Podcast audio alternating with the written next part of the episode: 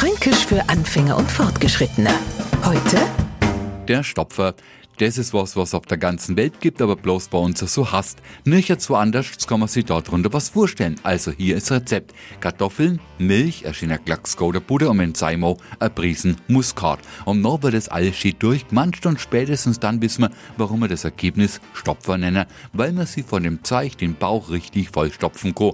Wahrscheinlich haben jetzt alle, ab die, die fränkisch nicht so auf der Pfanne haben, gemerkt, es geht um Kartoffelmus, Kartoffelstampf, Kartoffelstock, Quetschkartoffeln, Stampfkartoffeln oder Püree. Oder halt unseren fränkischen Stopfer. Fränkisch für Anfänger und Fortgeschrittene. Morgen früh eine neue Folge. Und alle Folgen als Podcast auf podu.de.